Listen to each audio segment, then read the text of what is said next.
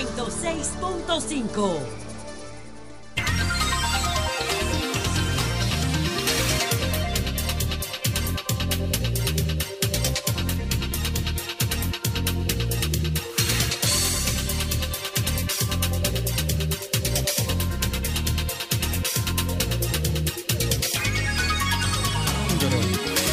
Hoy es miércoles 8 de agosto. Una fecha histórica.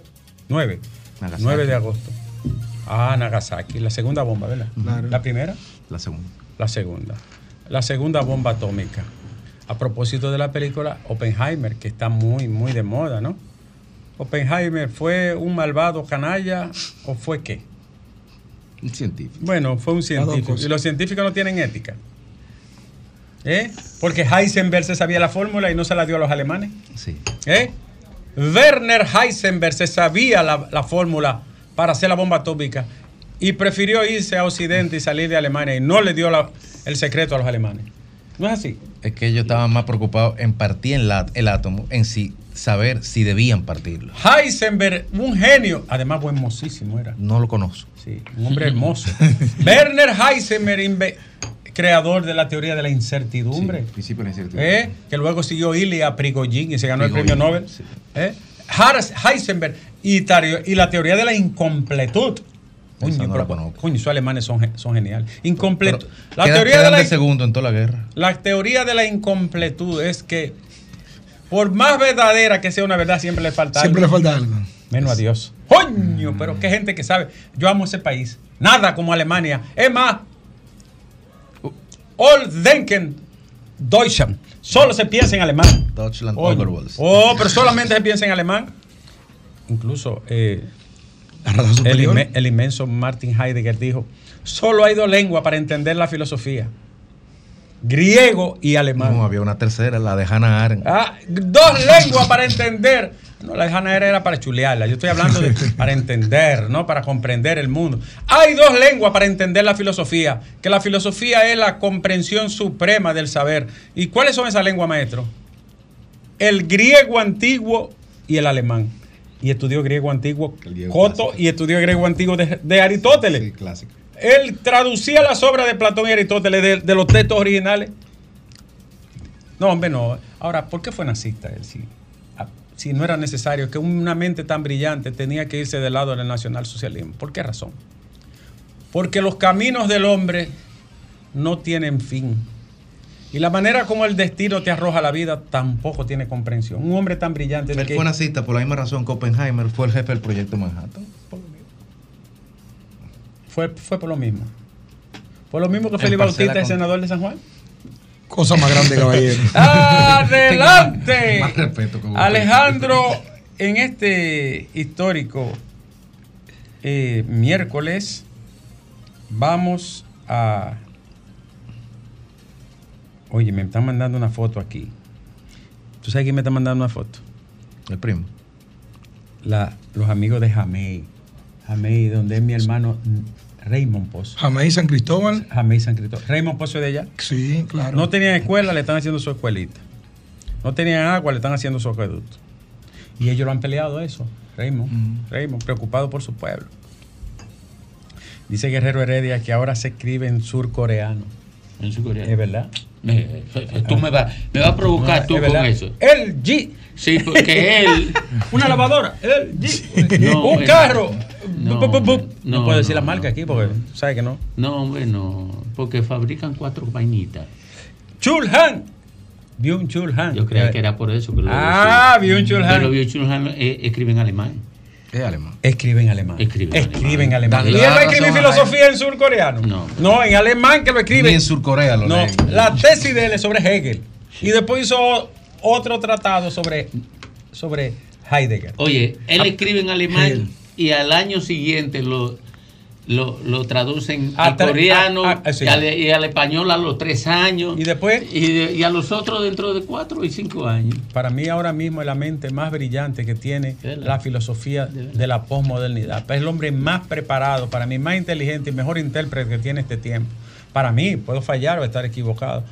Byung Chul Han, el filósofo de la expulsión de lo distinto, el infierno del igual, el enjambre, la desaparición de los rituales, las caras de la muerte. Es un tipo genial, Domingo. Sí, es genial. La, desaparición del héroe. Con una frase te construye un libro entero. Byung. Atención, maestros, profesores, estudiantes. ¿Cuál, cuál es, cuál es, eh, es su mejor ensayo para ti? La tesis sobre, sobre, sobre, sobre Heidegger. Ah, Sí, pero, pero no se conoce ni es famosa porque es muy enredada. Y también Las caras de la muerte, que es una reflexión sobre la muerte. No de la muerte como desaparición, sino de lo normal, de lo, de lo fisiológica que es la muerte en nosotros. La gente se- le tiene miedo a la muerte. Y, Ay, pero ¿cómo tú le vas a tener miedo a algo tan normal? y él habla de las Con caras. una frase le arma un libro. ¿Cuál, cuál es Con una frase arma un libro. Si yo, ¿Cuál le digo, si- si yo le pongo Félix Bautista, senador de San Juan. No, no, Coño. no, no, no, porque una. No, no, no. eh, Ahí, él- pero una frase. No, no. Una explicación sociológica. tú pudieras decir No, no. Moreno Arias, senador de, de Montecristi. De Montecristi. pero No, Julio Romero. No, no, Julio Romero, síndico. ¿eh? no, no, ¿Eh? no, con- no es así. Eh. Mira, pero eh, de tal provincia, un lavador. no, Eh, no, no, no, no, No, ah, no, no, pero tam- no hagan ese cruce. Oye, Esa, No, esa mutilación en campaña, eh, Domingo. sociológica. Eso es Fue como- el que me provocó. Eso es como una vuelta de, de, de Vi- ballet. Vi una encuesta. Eh, Ando- no, pero sin estamos la en belleza. campaña, estamos en campaña. Es una vuelta de ballet, pero sin la belleza. Yo vengo de un almuerzo con mi gente de Bonao. Tú sabes que la gente de Bonao cuando viene me, me Me llama. envidia, tú. Sí, ya, me- me- mi gente de Bonao. Dice Guerrero Heredia, la sociedad del cansancio. Eh, Oye, dice, dice Héctor que es Sociedad del Cansancio. Pero que Lipovetsky también ha reflexionado sobre eso. eh, Lea, yo quiero Quiere que te diga una cosa. Te iba a hacer una pregunta que a lo mejor si Héctor está aquí me, me responde eh, fácilmente. ¿Cuál es? ¿Cuál es? ¿Cuál ha sido mejor lector de la sociedad del momento? Byung-Chul Han o Foucault? No de la del momento, la de su momento, ¿verdad? Porque Byung-Chul Han es de la llamada posmodernidad Bueno. y Foucault fue de la modernidad. Intérprete de su ep- epocal. Exacto. Fueron, eh, son dos lectores de la Lo disrupción ocurre- social. Lo, que ocurre con Foucault es, Foucault fue un tipo tan influyente y tan penetrante que en el siglo XX no hubo un autor más citado por los intelectuales que Foucault. Fue el hombre más citado por todos, porque Foucault es una, es una enciclopedia. Y murió joven todavía, 1980 y algo, ¿no? Creo que 83, 84. 84. Del, del, mira dónde se perdió con el SIDA. Sí, dijo, que era una invención de Occidente. Él dijo que era una invención. Se fue a teoría de conspiración y murió del SIDA. Era homosexual. Se iba a morir como Sí, quiera en esa Era homosexual. Sí, sí, pero, pero, pero, 80 se iba a pero, pero ¿cuál, tú, cuál tú crees que era mejor del, el mejor intérprete de los dos? Porque yo a veces. Yo digo como, como el- es un artículo que yo escribo para mañana. Héctor, ¿cuál era mejor de los dos? Yo creo más en ti que en Nieve. No, pero oye la respuesta. Mañana yo escribo un artículo que se llama El sombrío destino de los intelectuales. Cada quien en su época, Domingo. A Foucault le tocó Sí, interpretar. por eso digo cuál fue mejor en su época. ¿En su época? Sí, Foucault. Foucault. Sí, sí. Oh, Foucault tiene un libro que se llama Servir y punir, vigilar y castigar, que eso hay que leerlo. La historia del castigo, Domingo. Y- Sí. Y, la manera como la, la Edad Media lo Comienza. institucionalizó. Eso hay que leerlo. El que no ha leído vigilar y castigar no es jurista. Eh, eh, eh, comienza por la forma de dominio construida Ay, ay, ay, ay, ay, ay. respecto al demente, al Y- loco. ay, ay, ay, no, los, los sanatorios. Sí, sí, Lo- sí. La vaina de los locos. Oye, eso. Eh, las cárceles, Es los una- hospitales, una- las escuelas. bellísima. Foucault es un, Foucault es un monstruo, pero y tiene un libro que se llama La historia de la sexualidad.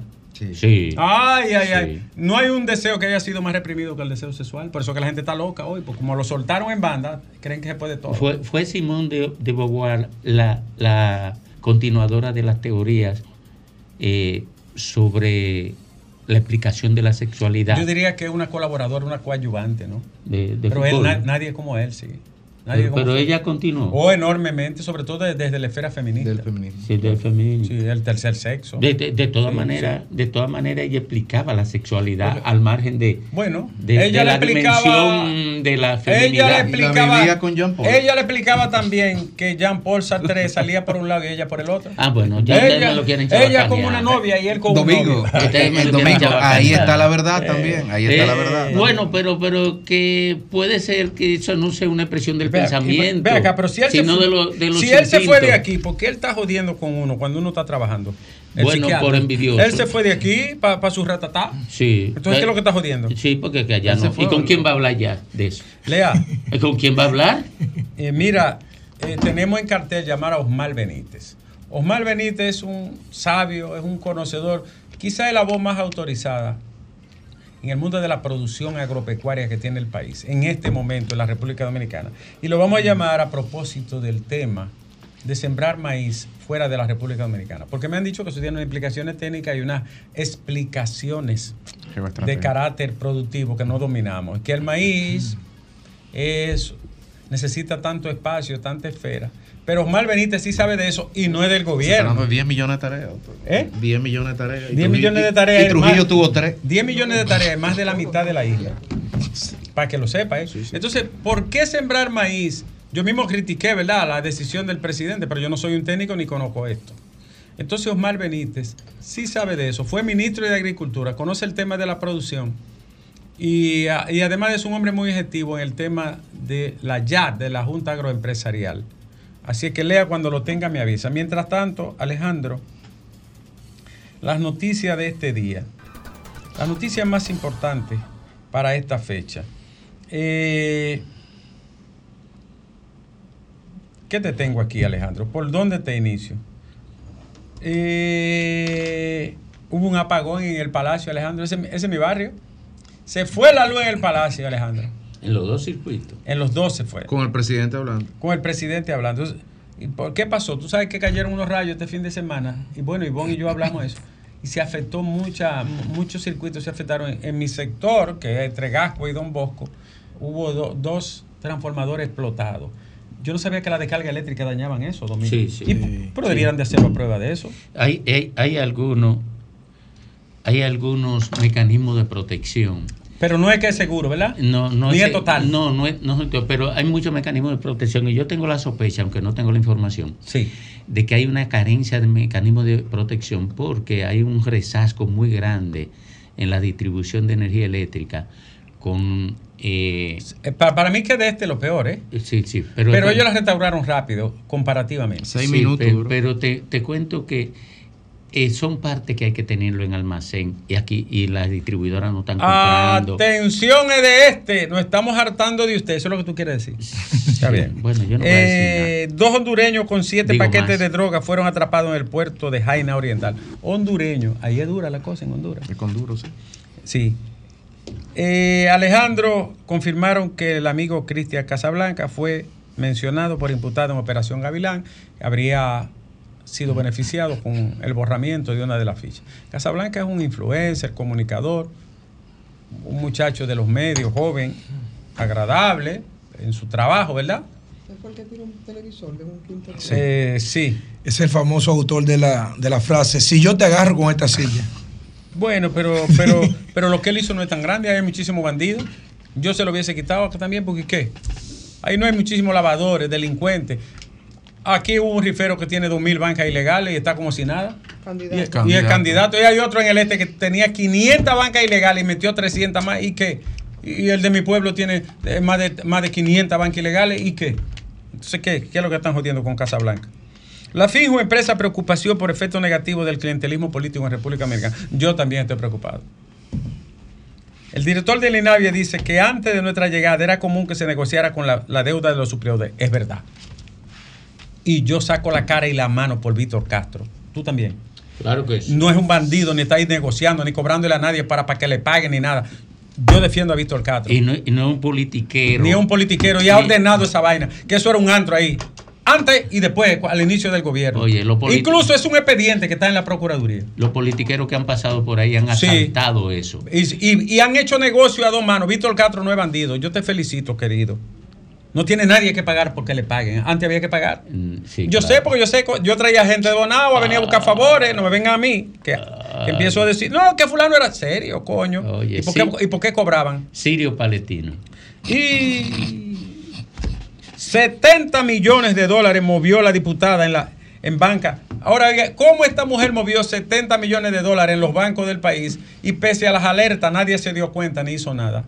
En los últimos 8, 6, 7 años. ¿Cómo pasó todo eso? complicidad. Ah, lo que pasa es que ellos están en el PRM hoy, pero ellos no eran del PRM, ¿tú sabías? No. Ellos dieron un brinco, fue. Sí. Eh, no yo- vengas con cuento a mí. El poder político y el poder empresarial. Que son igualitos los partidos políticos. Son idénticos. Son igualitos en términos éticos. En términos éticos. Antonio Tavera en el audio dijo muchas cosas, incluyendo que no era PRMista, pero todo el mundo sabe que él no era PRMista. Él llegó ahí por un acuerdo y por un apoyo, pero él no es PRMista ni fundó ese partido. Antonio tenía vínculo y cercanía con el PLD. Así es. Y después se separó de ahí y transitó camino propio. Pero él no era PRMista. Se vinculó más al sector social. Incluso estuvo vinculado al sector social.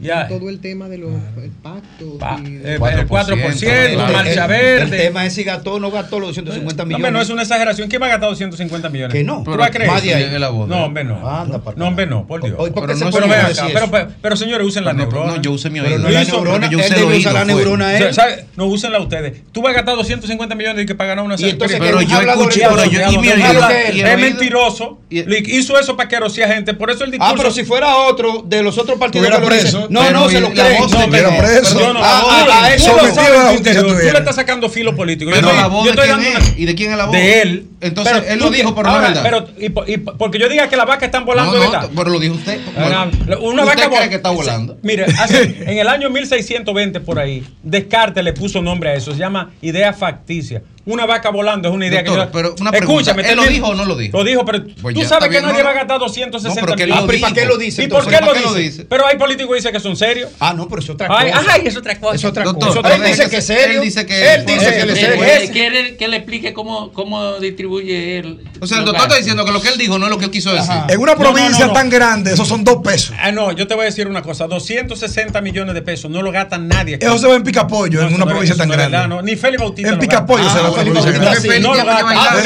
Bueno. Eh, El otro no. No, porque Félix No. declaró 507 Pero yo mil creo que pesos. aquí la discusión más bien debería de ser para qué utilizar No, no, es- 250 claro, exactamente, no, yo te voy a decir una cosa. Él es un hombre Yo rico. conozco todos esos detalles. Él es un hombre, se lo digo. él es un hombre rico que llegó rico a la política. Yo te escucho, yo no, y voy a decir lo siguiente. Metió la pata. Lo traicionó su arrogancia. Porque La Junta debe pero Debería explicarlo. ¿En qué lo gastó? La desgracia aquí ¿Y por qué usted no llama a Félix que gastó Que lo 20? llame también. No, no, espérate. Sí. Ustedes que están hablando, ¿por qué no llama a No, Félix? ustedes no, Espérate, ustedes no. Que gastó 27 mil millones de pesos según las cuentas Pero que bancarias. Que lo llamen llame. Pero también. 27 mil millones. Pero Nieve, Y, que lo llame. y nueve y siete años antes había declarado medio millón de pesos. Sí, que lo Entonces- llamen, entonces, que lo llamen. de. Pero a este también. Embuste. Ahora, oiga lo siguiente. Yo digo él, él cometió, él cometió un error garrafal. Por, para mí que por petulancia, por arrogancia y por aquerosia lo otro, que fue un error tremendo, la prudencia, mi hermano. La prudencia. Tú tienes que respetar al otro, aunque sea Además, pequeño. la honorabilidad del otro tampoco Tú- es, oye, No, mira. pero, pero estoy Hermano, hablando de él en principio. claro. Tú, si tú me dices a mí que tu discurso es distinto y que tú eres diferente, tú no tienes que decírmelo, tú tienes que vivirlo. ¿Por qué no lo es? Y demostrarlo, correcto. Ahora Entonces él, él, al dejarse grabar con esas palabras tan desacertadas y decepcionantes, porque son feas. Pero que él admitió y dijo que sí, que todo era verdad. Menos son- los 250. Menos de 250. son feas, son decepcionantes, son frustrantes. Y de él no se esperaba eso. Yo por lo menos como ciudadano no lo esperaba. Por eso yo dije que la tumba es doble, éticamente hablando. Usted lo dijo el primer momento. Lo dije, claro que sí. Porque el otro todavía me chapucero. Porque va y dice que te graba como si, si fuera un tipo que te dirige un, un billar. Eh, eh, por ahí, por una mala muerte. Y, te- y luego tira eso al aire. De todas maneras, es una expresión, señores, pueblo dominicano, de cómo la política en este país es un albañal. Es Ese- una, ese un pedazo de cuneta la política en este Ese país. es el punto. Un pedazo de cuneta. Y él, y, él se- y él falló tres veces y en él es más condenable porque él tenía otro discurso Miren, señores. y otra propuesta. Un discurso Señores, moral. Claro señor- que sí. Señores, miren, moralidad. pero me parece que hay dos sesgos. Un discurso ético. Miren, ahí hay dos sesgos. Dos sesgos que se cometen. Y se lo dice alguien que conoce todos los detalles de eso.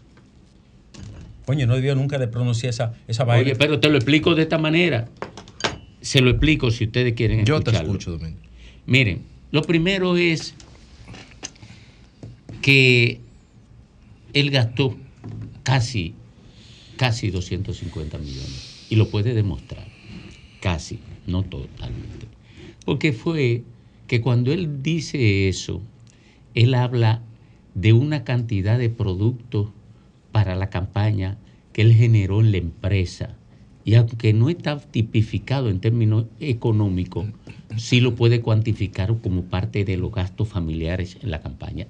Él cogió una, una línea de crédito de 100 millones de pesos, que todavía debe como 70 millones.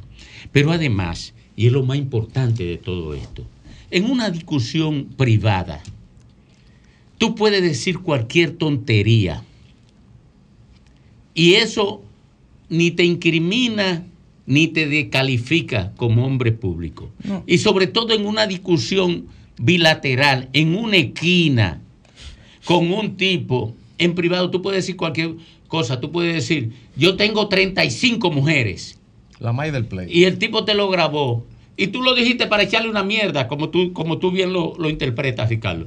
Tú lo dijiste en, en el marco de una discusión pueril y tú lo conviertes en un discurso público.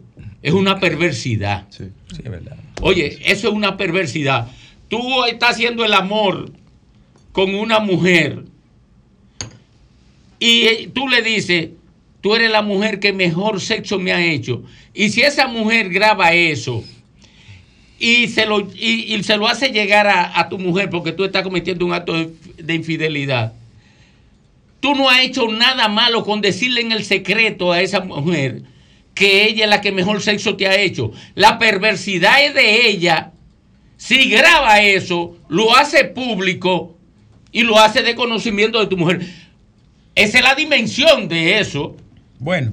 Oye, de- porque con una discusión pendeja, cualquiera puede decir cualquier pendejada. Pero no y eso no te incrimina. Pero Es es lo que no mismo. podemos tener doble rasero. Lo que yo digo es que no podemos tener doble No, no, pero rasero yo no me para. refiero a no, eso. no, no, me refiero al contexto general de la discusión La- la verdad y, de que cómo, feo. y de cómo se ha abordado el tema respecto de Sí, Antonio Tavera. Como salvándolo, No, salvándolo. no, no, Sí, pero además, salvando. óyeme, pero No. también como el oportunismo político lo ha utilizado, porque también Pero dice, de parte óyeme, parte. Pero son pero son- sobre todo, partido, óyeme, ¿no? sobre Ahí todo, yo estoy de acuerdo contigo. es increíble. Ahora, No, yo le voy a decir no, algo, ¿eh? no. A de él, si lo dice otro tipo, yo como que.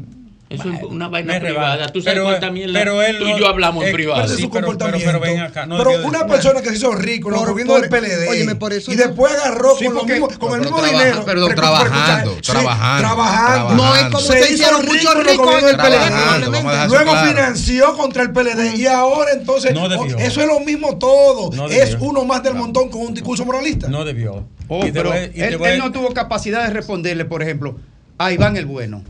No tuvo capacidad de, responderle y a Iván Lorenzo. Cuando Iván sabes- Lorenzo lo enfrentó, le dijo, pero, ah, pero usted está atacando el sistema Sí. de partido ¿De y el sistema benefició? político. Es- ¿De que y usted se hizo Y te- millonario haciendo negocios sí. en el Ministerio de Educación y en te el gobierno digo- del PLD. pero eso no es malo, hacer Haciendo negocio. negocio no es malo. sí. Ahora, El que hace no. negocio hace todo tipo no, de no, negocio. No, él, No, no, él es un rico, negocio. él llegó rico a la política, él llegó empresario a la política. Yo le respeto todo eso.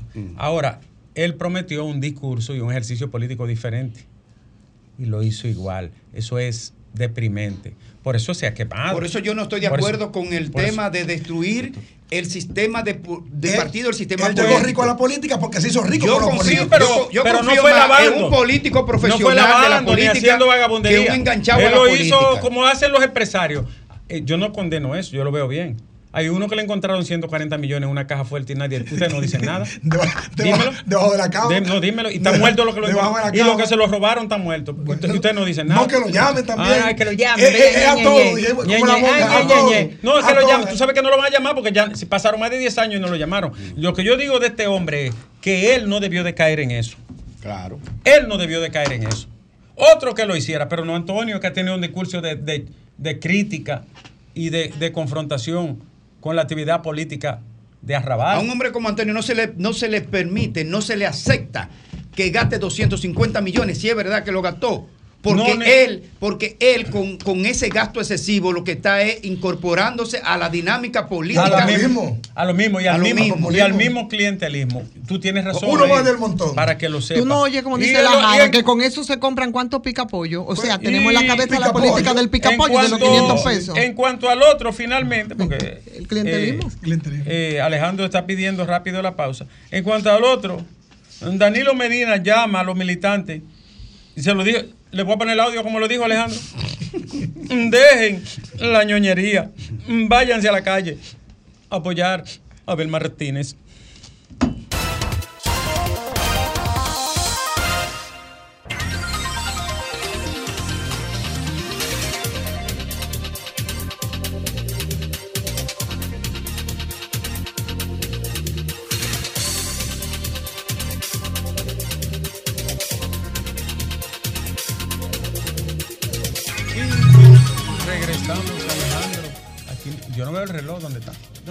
Hay un complot. ¿Dónde está? Míralo ahí, sí. Está clarito ahí. ¿Dónde está Eh, eh, la pantalla Ahora son las 3 y 10 minutos. Pero yo le digo Señores, hay un tema que ha suscitado el interés, la atención y la crítica también de mucha gente. Yo mismo lo he criticado, pero no lo conozco. Pero tenemos una persona que sí sabe de eso. El ingeniero Osmar Benítez, quien es presidente ejecutivo de la Junta Agroempresarial Dominicana y además fue ministro de Agricultura, sabe mucho de productividad y de producción. Ingeniero está aquí en el sol de la tarde. Muy buenas tardes para usted. Parece que ¿Está, ingeniero?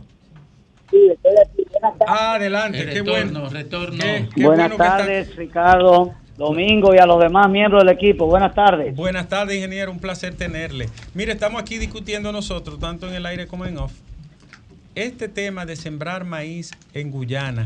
Usted que sabe de esto, explíquenos y desembrolle este asunto. Lo primero, lo primero que quiero informar es que la Junta Agroempresarial Dominicana fue la entidad invitada por el gobierno para acompañar a la delegación del presidente Luis Abinader y algunos ministros a la República Cooperativa de Guyana en representación del sector agropecuario. Y nosotros fuimos allá precisamente para explorar las posibilidades de cooperación, las posibilidades de alianzas que pudiera haber entre los, eh, los productores de Guyana y los productores de la República Dominicana. Y por supuesto, nosotros conocemos personalmente al ministro de Agricultura de, de Guyana, lo conocíamos cuando fuimos ministros, Sí. y fue una relación pues cercana, de amistad. O sea, Allí pudimos ustedes, participar ustedes en estuvieron allá. reuniones. O sea, ustedes estuvieron nosotros allá. estuvimos allá y, y ayer coordinamos la reunión de la delegación agrícola que vino de Guyana en la Cancillería. Nosotros coordinamos la reunión Oh, y tuvimos la discusión de los temas que son de interés de los productores de Guyana y los temas que son de interés de los productores de la República Dominicana. sí. Y allí en, en- en ese encuentro habían productores agrícolas y productores pecuarios en este encuentro de, de ayer en la Cancillería con los productores que habían llegado de Guyana. Lo primero que debemos señalar es que República Dominicana es uno de los pocos, muy pocos países de Latinoamérica y del mundo Sí. que es capaz de asegurarle al pueblo dominicano el abastecimiento del 85% y subiendo de la demanda de los alimentos básicos que consume la mayoría del pueblo dominicano. Y quiero explicarlo eso porque ustedes yo sé que lo van a entender perfectamente y van a poder compartirlo con los demás. ¿Qué come el pueblo dominicano al mediodía? Arroz, habichuela y carne. Nosotros llamamos la bandera de eso. Este país produce el 100% del arroz que nosotros consumimos. Nosotros producimos el 62% de la habichuela que nosotros consumimos. Y el pollo, que es la, es la principal carne, la más económica que consume el pueblo dominicano, producimos el 100% de los pollos que demanda nuestro país. O sea, quiere decir que la comida nosotros la tenemos cubierta. ¿Cuánto? En el caso del desayuno, ¿qué se desayuna el pueblo dominicano? Plátano, angú o plátano entero con su aceitico y su cebollita, su huevo o su queso o su salami.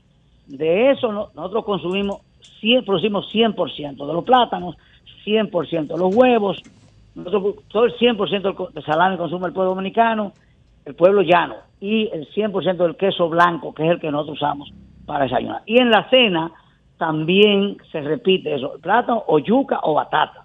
Hay gente, por supuesto, que comen cornflakes y que comen es, eh, pan y comen esa cosa, eso no va. Pero el pueblo dominicano, el obrero, el trabajador, se mete su yuca temprano, su plátano temprano. Ahora bien, nosotros para asegurar la producción de pollo y de cerdo Sí. y de ganado vacuno y de ganado menor, nosotros tenemos que alimentarlo con materia prima que no producimos en la República Dominicana.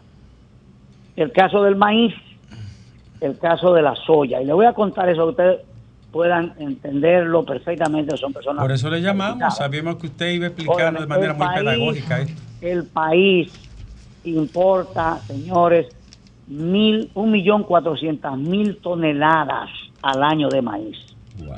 Un millón cuatrocientas mil toneladas, porque usted le voy a explicar eso. 400 mil, esa es la demanda que tenemos para poder mantener ese abastecimiento de la comida del pueblo. Y nosotros importamos cerca de medio millón de toneladas de soya, para no decir la torta de soya o el aceite, la grasa vegetal, pero para decir esos dos.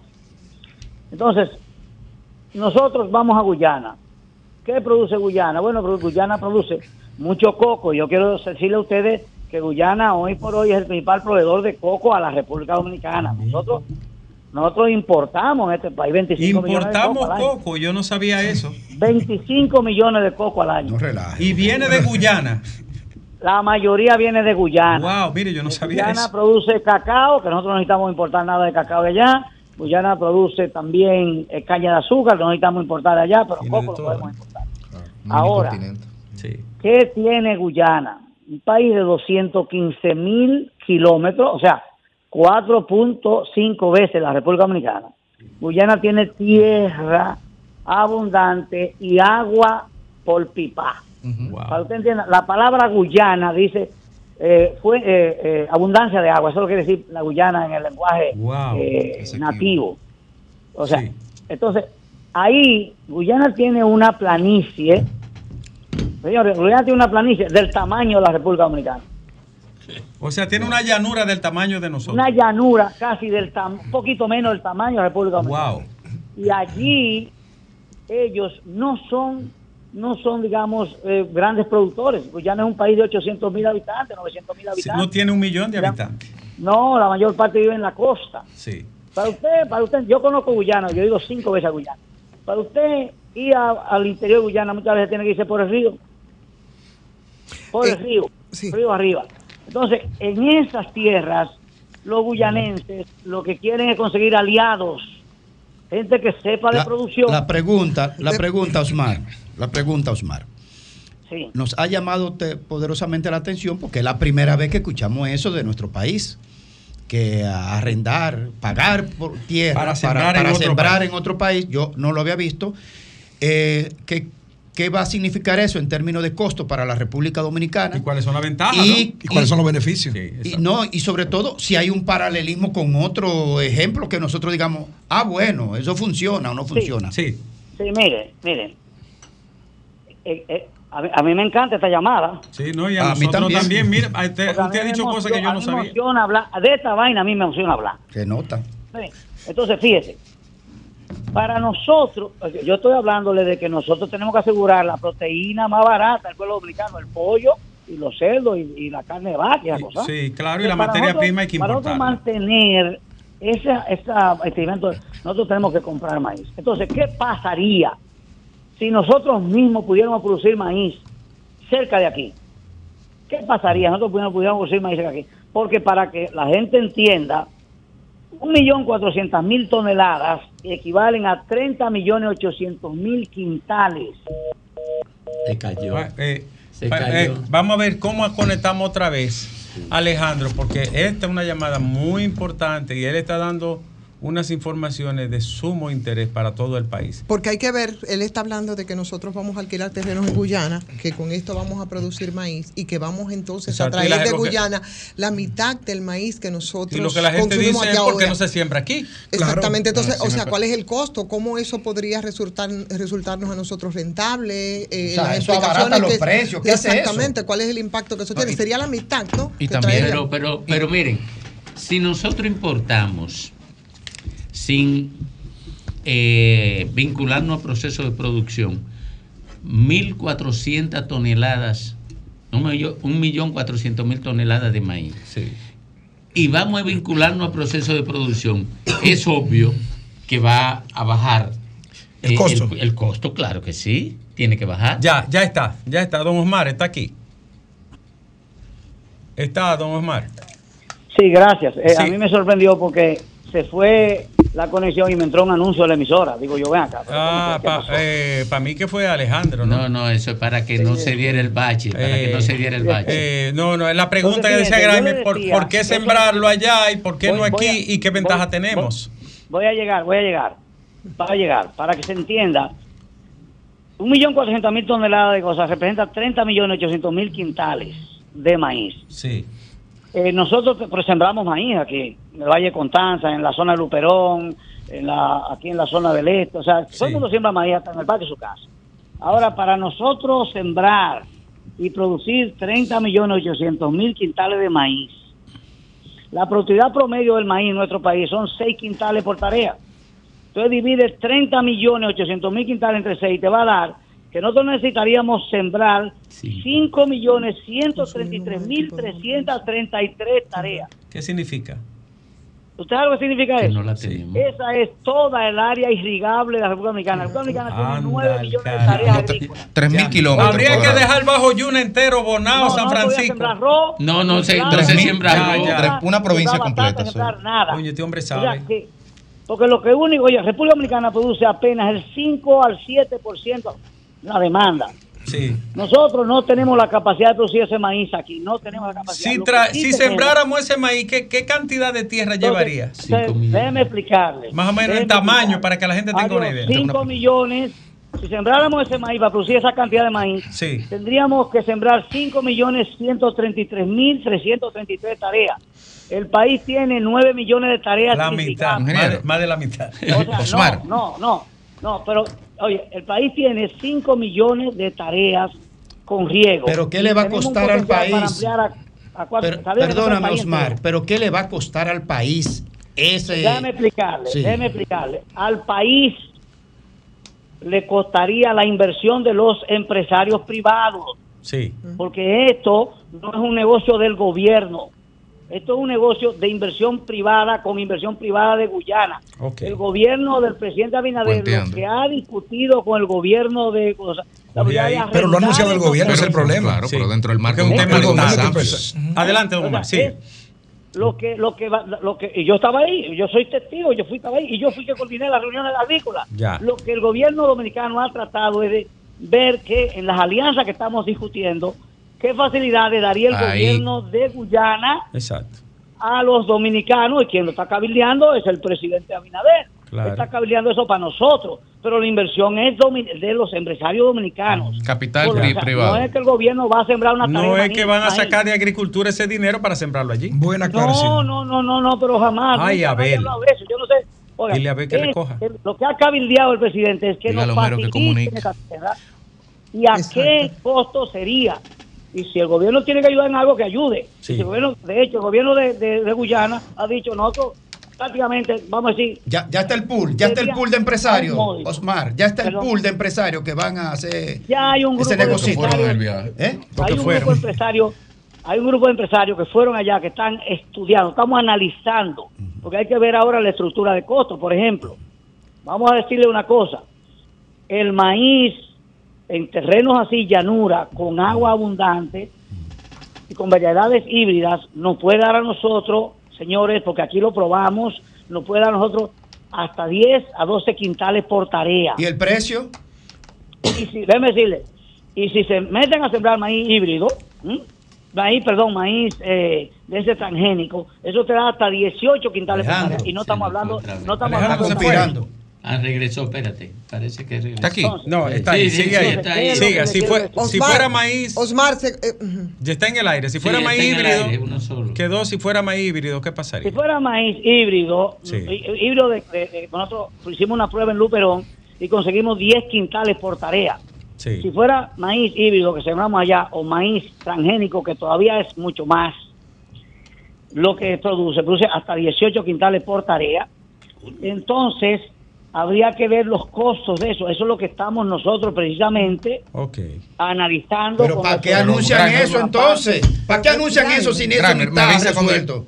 Adelante, compañero. No, no, no. Lo que, o sea, déjeme decirle, la, la idea es que si nosotros podemos producir el maíz en Guyana, en Puerto Rico, en Venezuela, que sea cerca de aquí, Sí. nosotros no estaríamos expuestos a los vaivenes que si la guerra de Rusia, Ya Ucrania, entendimos, sí. que si puede sacar, porque al final la inversión que estamos haciendo comprándolo de Sudamérica ¿eh? o comprándolo de Estados Unidos es la inversión en dólares que vamos a poner la inversión para producirlo. Sí.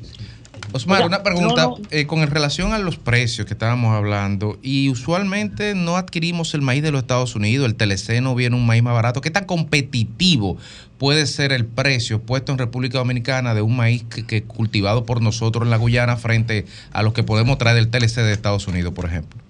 Mire, Ustedes lo analizaron, maíz- por eso la pregunta. El maíz, el maíz está en tasa cero desde el año 94. Tasa cero. Sin importar origen. Y nosotros seguimos produciendo maíz, porque aquí nosotros no producimos más que un 4, 5 o un 7% del maíz, dependiendo del año. Ahora, el maíz americano, para que usted entienda, no es el maíz premium número uno que demanda la República Dominicana. De hecho, nosotros compramos grandes cantidades de maíz en Uruguay, en Argentina y en Brasil. O sea, nosotros importamos maíz. Parte de este maíz viene de Sudamérica. Porque el maíz americano muchas veces no nos llega de la calidad que requiere en contenido proteínico que requiere la formulación de nuestras mezclas para nuestros animales. Para que ustedes sepan, los americanos son grandes productores de maíz. Pero el mejor maíz, ellos quedan con ellos. Subsidiado, además. Sí, Omar. bueno, ellos subsidian todo, pero se quedan con ellos. Omar. Yo creo, señores, que si República Dominicana puede amarrar y producir, por ejemplo, eh, productos en Puerto Rico, o en Cuba, o en Jamaica, o en Guyana, o en lugar, lugar que puedan producir comida, como lo está haciendo China. China, tiene cantidad enorme de tierra contratada en África y en Brasil. Japón tiene tierra contratada Ay, en África y en. Asia. Arabia Saudita tiene tierra contratada en Anda, el África. diablo. Yo no sabía en- que todo eso en- en pasaba, Brasil. Mire, yo tengo un estudio que hice sobre eso, de cómo esos países, hay países europeos que contratan tierra también en, en América y en África, países europeos, países que vivieron la experiencia de la guerra, la experiencia de quedarte sin comida. Entonces, nosotros no hemos vivido eso nunca, pero nosotros tenemos que asegurarnos que el maíz, por ejemplo, que nosotros estamos comprando, oigan el dato, oigan el dato. Sí. Nosotros hace un año estábamos comprando el maíz a 11 dólares. A ¿Usted 11 sabe dólares. ¿Cuánto gastamos cada 11 año dólares. en importaciones? Eh, no, eh, el año pasado, al principio, a 11 dólares. ¿Tú sabes cómo terminó el maíz el año pasado? Sí. A 17. Wow. Subió un 54%. Y nosotros no teníamos más remedio que comprarlo al precio que nos dieron lo- la gana los americanos o los sudamericanos. La soya de 18 dólares, terminamos pagándola a 28 dólares. ¿Aló? Sí, Sí, ¿cuál sí, sería sí, criterio? sí. ¿Cuál sería el criterio? ¿Cuál sería el criterio, Osmar, para la intervención de ese sector privado, en este caso la intermediación? Todos los que estén vinculados, por ejemplo, al sector avícola, eh, de agricultura, o cómo, o, o hay algún criterio de- para seleccionarlo y para lo- que la gente más entienda. interesado hasta ahora en esta posibilidad que el gobierno mexicano nos ha abierto, la- lo que están más motivados son productores avícolas y productores porcinos. Eso es lo primero. Pero en la reunión de ayer aparecieron dos empresas grandes de República Dominicana que tienen mucho capital, tienen muchas veces capital guardado ahí, que están interesados en explorarlo como negocio, pero con un contrato de traer el maíz para acá y aquí, aquí colocarlo en, el mercado. O sea, el criterio es libertad. Usted puede tener la decisión de hacerlo o no hacerlo. Ahora, lo que ha hecho el gobierno es facilitarnos el proceso. Si nosotros vemos que hay negocio ahí, evidentemente nosotros vamos a aprovechar eso. Porque lo que no podemos depender, como se quedó Puerto Rico cuando Katrina, sin pollo, sin arroz y sin habichuela, porque no pudo salir nada de Estados Unidos por el tema de Katrina y, el, y los puertos del Golfo. Además, el presidente Bush tomó una decisión ejecutiva de aguantar las exportaciones de productos para asegurar la comida del pueblo americano. Bien, la gracias. gran Omar. felicidad, señores. El- el- mire, el orgullo que ustedes tienen que sentir de los agricultores de este país es que nosotros producimos la comida de este pueblo. Omar. Eso es el orgullo. Omar. Tenemos que producirla donde sea para Omar, asegurar que la carne aquí se mantenga. Adelante. Te habla Fafa. A propósito, Hola, Fafa. a propósito de la invasión de Granada, se produjo un pánico grande en todo el Caribe. Y yo estuve al frente de la unidad de coordinación de todo el Caribe y Centroamérica, y ahí estaba Guyana, y yo fui varias veces a Guyana. Y constaté el desperdicio de los recursos naturales de ese país. Muy poca gente para mucho territorio y tenía también un inconveniente que ahora no se lo recuerdan ni lo dicen. Había una Guyana inglesa, una, una francesa. francesa. Ahora hay un Estado mezclado que permite que se plantee esta búsqueda. Era inexplicable porque teniendo petróleo ellos, nunca se convirtieron en un productor. La capacidad Porque- de los porque- empresarios de Papa. Guyana nunca tuvo muestra de iniciativa. Te digo esto para saludar como una gran medida que el gobierno dominicano hiciera este acuerdo. Y tu intervención permite que la gente vea todas las posibilidades que va a tener la inversión dominicana de aprovechar un territorio sin uso y que no es tan lejano del país. Fafa, tú recuerdas, hermano, que cuando tú estabas coordinando eso, hablamos de ese tema. Y hablamos del tema de Venezuela.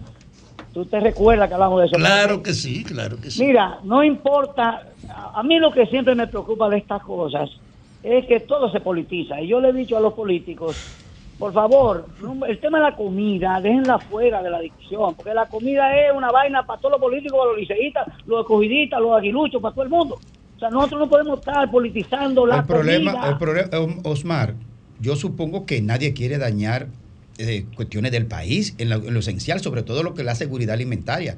Lo que pasa es que el modelo comunicacional está más pendiente de la hipérbole, del contenido político de la información gubernamental, que explicarla de manera clara y precisa. Están más pendientes del titular.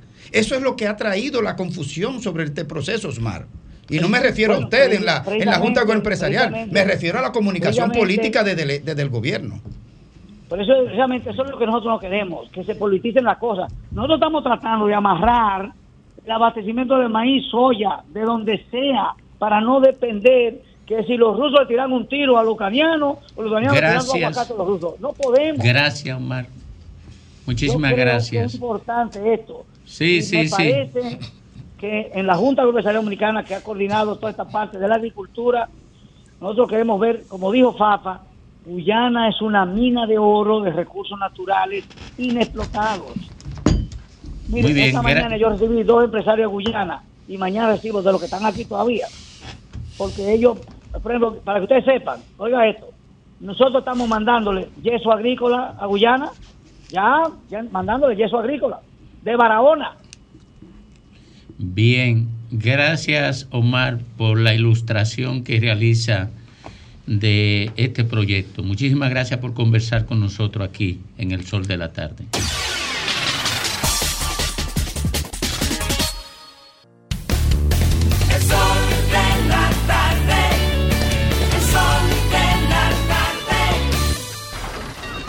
Comunícate 809 540 165 1833 610 1065 desde los Estados Unidos. Sol 106.5, la más interactiva. Bueno, retornamos, retornamos al sol de la tarde a las 3.39 minutos cuando conversamos, cuando nos vamos a la calle a conversar con la gente. Buenas tardes. Adelante. Sí, buenas. ¿Cómo están ustedes? Bien, bien, bien. Adelante. Entiendo yo, es esa alianza es la alianza de la impunidad. Otra cosa, la oposición no bien ha hecho una cosa el gobierno cuando sale a, a sin saber lo que es ni nada, ni ellos no se detienen a pensar en que es algo bueno para el país. No, todo lo que haga el gobierno. Y Abel y Leonel que reco Buenas tardes. Buenas tardes, Adelante. Ileana, Adelante, Ileana, adelante. desde Maimón. Felicitar al gobierno por esas iniciativas que escuché que está ahí. Ese aporte, son aportes buenos porque se está pensando para un futuro. El hacer esa alianza con la Guayana francesa es muy bueno. Buenas tardes. Adelante. Saludos, buenas tardes. Adelante, adelante. Le pido a Dios por su salud. Gracias, gracias. A y a la reina. Adelante, adelante. Sí, adelante a todos. Yo le hago una pregunta a y cuando Leonel dijo que tenía 45 mil millones para que Danilo fuera candidato, ¿se cree o no? Pero le quiere indicar algo al senador. Dime ahí, Grimer. ¿Qué te digo, mijo? Somételo, ponle una querella. Buenas tardes. Buenas tardes, Domingo Páez, Ricardo Nieves, Adelante, adelante. esos dos grandes filósofos e intelectuales Ah. de la República Dominicana. Gracias, gracias. Adelante, mi querido. Adelante. Escuchando el comentario que ustedes están haciendo de los cambios que está haciendo el presidente Luis Abinader con Guyana, excelente, para adelante. Para adelante. Buenas tardes. Para adelante que vamos. Adelante. Hola, buenas tardes. Buenas tardes. Sí, me parece, hay varias cosas que quiero ver. Primeramente, oigo a la oposición hablando del senador y Leonel y Danilo gastaron el 6% del PIB, más de 50 mil millones eh, en esa... Y no, nadie habla de eso. Y entonces, cuando veo a la oposición criticando por crítica sin conocer, a un acuerdo con Guyana y salen como los papagayos a criticar porque no conoce lo que es eso. Entonces, ¿qué, qué sentido tiene? ¿Es, es oposición por oposición? Eh, no entiendo esa, esa dinámica esa, y esa narrativa. Parece una, una, una guerra tonta eh, electorera. Buenas tardes. Adelante usted. Adelante usted. Hace 15 minutos, Domingo, me acabo de topar con el sanador en un restaurante muy concurrido de la zona. Lo saludé, él saludó y se sentó tranquilo en una mesa solo. Después yo tenía una altura tan grande que ni me concentré mucho en él. Buen provecho. Buenas tardes. Buenas tardes. Él habló de un senador, un tipo que cena mucho. La verdad es que a veces la oposición tiene que ir al fino muchas veces con las decisiones que toma el gobierno, no hacer oposición por, por, por hacerla, ¿me entiendes? Porque que eso en nada eh, le contribuye al desarrollo de nuestro país. Y en algo hay que tener bien claro, el atrocinio que tuvo el PLD durante esos 20 años, eso es algo, mire, hay cosas ahí en la Procuraduría que todavía hoy en día no han salido, que cuando eso salga ustedes se van a caer para atrás. Buenas tardes. Adelante usted. Buenas tardes. Domingo, el plan de política exterior del presidente Abinader es uno de los más completos en los últimos 30 años. Tiene más de 100 páginas. Y una de las cosas que se plantearon ahí fue el acercamiento de la República Dominicana a todos esos otros países donde podemos tener oportunidades. Entonces, evaluemos las cosas desde ese punto. Muchas gracias. Buenas tardes. Buenas tardes, Domingo. Adelante. Me gustaría saber eh, qué ha sucedido con esa empleada suya, la con Nilka Pérez, que ya yo no la veo. No, eh, yo no tengo empleado aquí, yo soy un empleado. Ese- era mi compañera de trabajo y muy, muy querida. Y ella viene en otro proyecto. Buenas tardes. Buenas tardes. Sí.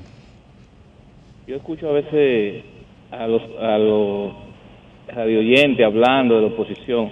Lo que hay que preguntarle al gobierno es las 704 escuelas que ellos tienen que no han terminado y sobre todo también lo que acaban de hacer en educación con relación al texto que acaban de aprobar.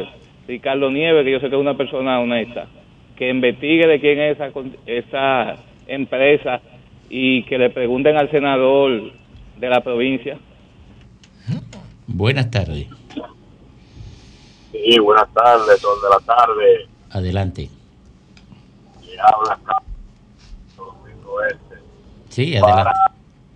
para agradecerle al señor presidente por su gran labor y compromiso con el país, por las obras que ha hecho todo el país, todo el territorio nacional. Gracias por eso. Yo estoy muy conforme y por eso pido cuatro años más por el presidente. Eh, y puede- pueden darnos un añito de eso a nosotros. Hasta dos le damos a ustedes, ustedes son buenos. Gracias.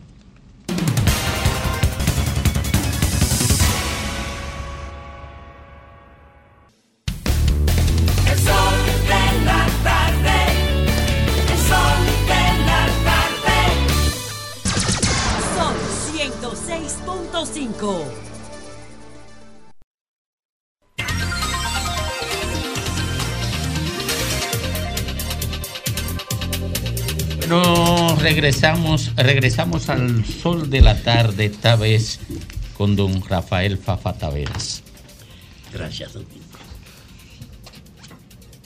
me sorprendí con la presencia de ese especialista en problemas agrícolas que nos animó con informaciones que todo el mundo recibe como oportuna y además pone en evidencia que en un acuerdo de este tipo se ha detenido el país en la información política de un acuerdo y no en el significado real que tiene para el país. Y yo, por lo que le dije ahí, que fui durante cuatro años coordinador de todas las actividades de las islas del Caribe y de Centroamérica y que Guyana era parte de eso, visité a Guyana en tres ocasiones. Creo que este tema también hay que verlo de acuerdo a la situación de ahora. Cuando la invasión de Granada lo que había era una dependencia y un control absoluto de Estados Unidos sobre el mercado de la región en nombre de una precaución de seguridad, pero controlando todo el intercambio de la región. Y era una sorpresa tu ir a Guyana, ver la extensión que tiene Guyana, la poca población y saber que tenía petróleo y que tenía oro y que sin embargo no había una convergencia de la inversión extranjera.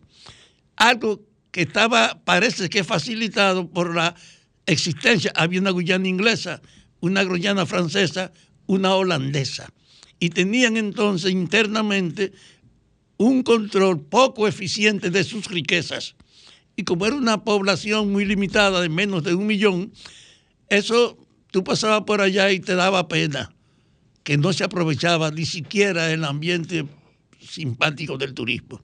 Junto con ese proceso hay que tomar en cuenta que ahora el continente latinoamericano está tratando de aprovechar la situación que nunca había tenido oportunidad de definir sus intereses, de que América Latina es ahora no una zona de dependencia y de control, sino que tiene la posibilidad de definirse como un bloque en este mundo ahora multipolar y redefinir la característica que implica una mayor participación de sus propias fuerzas, de incrementar al definir su espacio la necesidad de generalizar esa actitud de que trabajemos con la idea ahora de una región que nunca tuvimos. En ese marco yo le quiero decir, nunca hubo un criterio comercial. Yo me alegré mucho cuando vi la información del gobierno, porque Guyana tiene tierra para ser explotada en muchos de los campos, más allá de lo que dijera el agrónomo hoy aquí. Es una oferta, es un abandono. Además del problema del petróleo, ahora que hay un encarecimiento y usted involucrarse en una generación que ha sido una buena situación, yo insisto que se puede ampliar el uso de Guyana en muchos campos y además pensar en algo que está pendiente el Caribe no ha sido visto como un espacio comercial, como una parte del mercado. Yo estuve en todas las islas del Caribe y me encontré con, por ejemplo, que las mujeres dominicanas son las que manejan todos los espacios de belleza o de servicio. Que los músicos que están en toda la parte de las islas, hay una categoría. Los que soplan y lo que tocan, te dicen allá. Todos los caribeños son los dueños de la tambora, pero los dueños de los, de los instrumentos son también músicos dominicanos.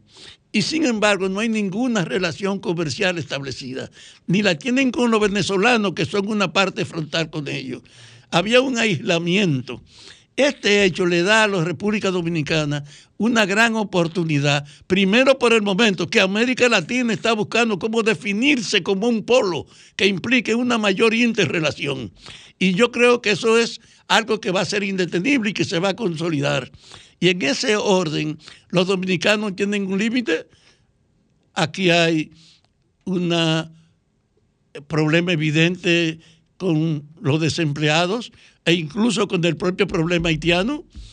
Vamos a definir con los haitianos el problema del el control mutuo de cada país, pero nosotros tenemos con qué llevar hasta los haitianos a trabajar por nosotros en la Guyana.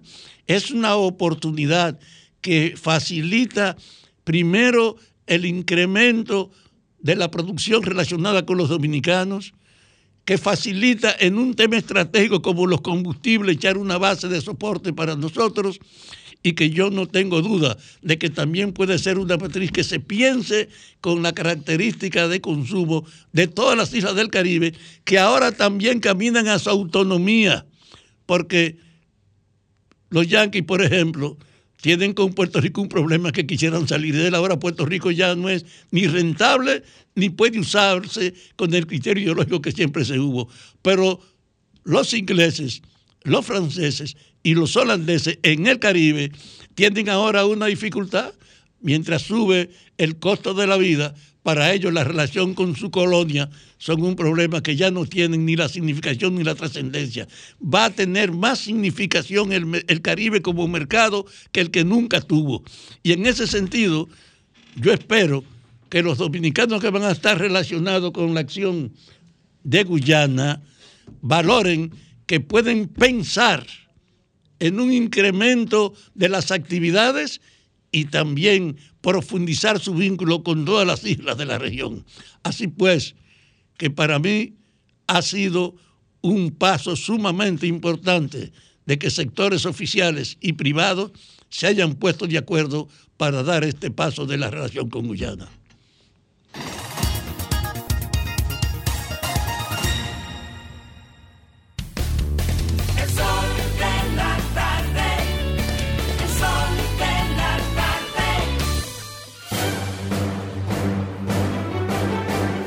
Ahora, un boletín de la gran cadena RCC Media.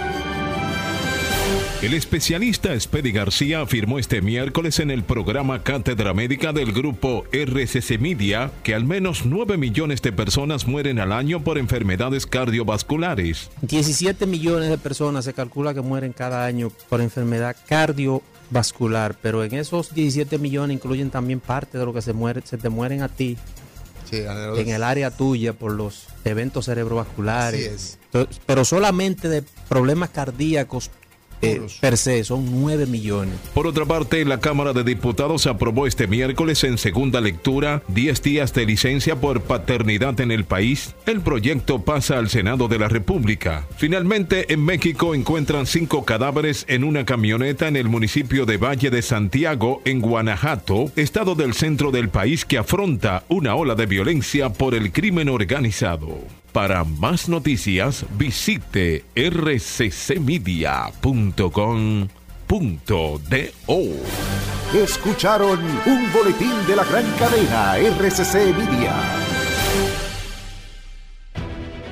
Sol 106.5, la más interactiva. Una emisora RCC Miria. El sol de la tarde.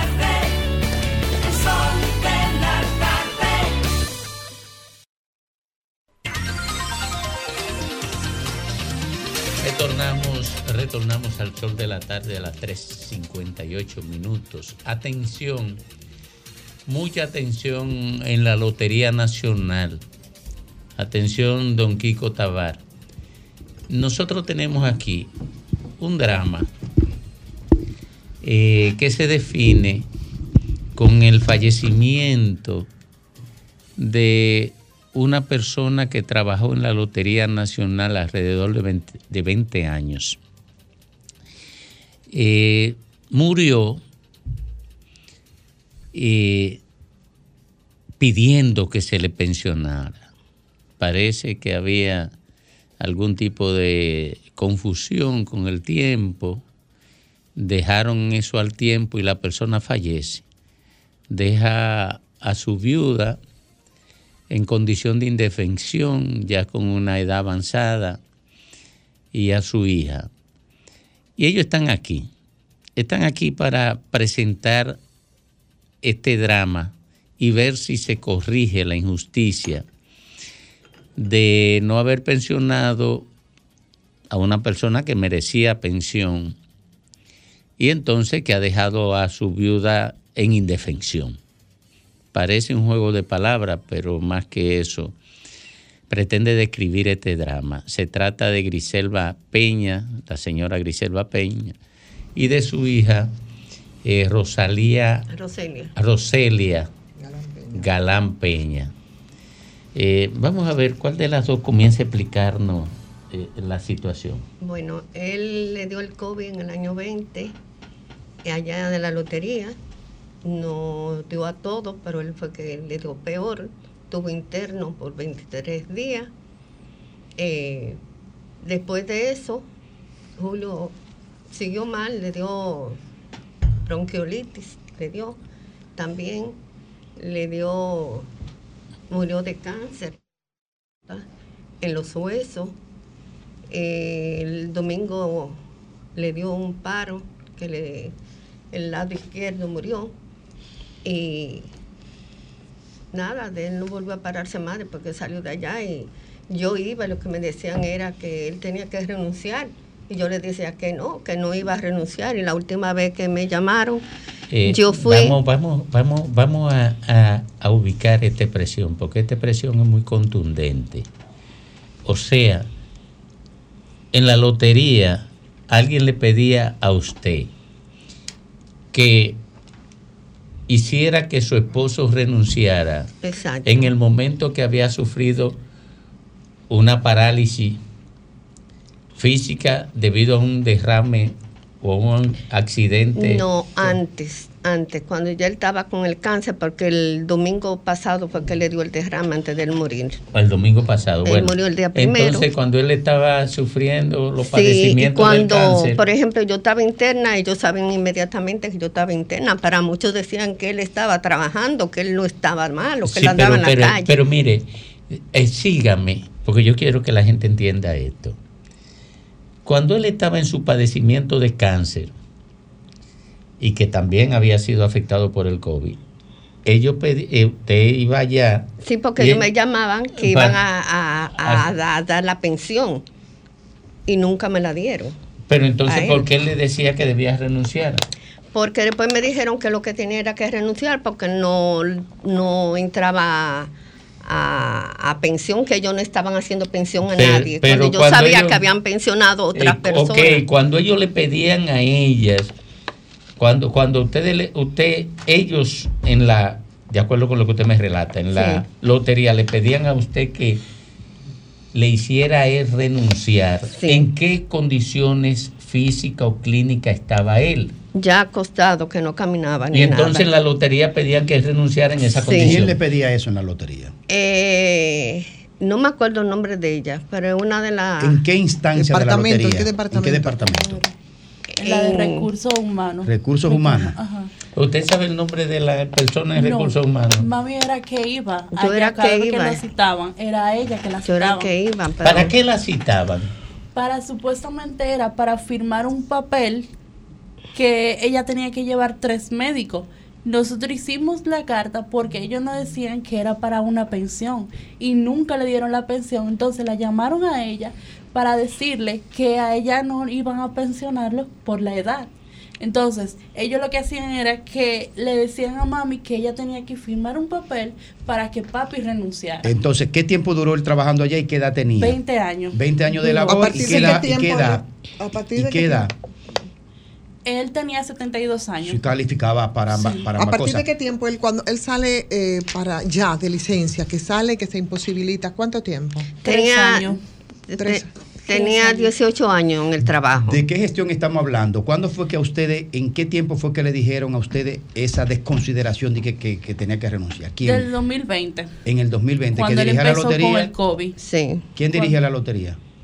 Bueno, ahora es Kiko Tabar. Yo inclusive... No, no, en ese No, tiempo. en ese ah, tiempo no. no Kiko, en- porque fue con en esto ahora. ese tiempo la dirigía El que le antecedió a Kiko, porque él estamos en el El que 20. sometieron. El 13. Sí. Él la so- lo dirigía el que sometieron por el escándalo del 13. Porque es para saber quién era que hacía, quién intentaba cometer ese abuso contra esa familia, porque eso hay que determinarlo.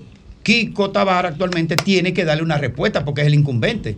Bueno, de todas maneras, el, el, el, el, el- el abuso comenzó cuando él fue afectado del COVID, Claro. se establece el cáncer y terminó el domingo pasado cuando murió de un, de un accidente cardiovascular. El- La, la idea es poner esto en el horizonte mental público y ver si la lotería corrige esta situación que más que cualquier cosa es una situación humana. Claro. Eh, esta señora, si él hubiese estado pensionado, hereda la pensión de supervivencia por, el hecho, por la edad que tiene. Entonces, es una injusticia que se prolongó y al prolongarse, esta señora hereda la injusticia de la que fue víctima él.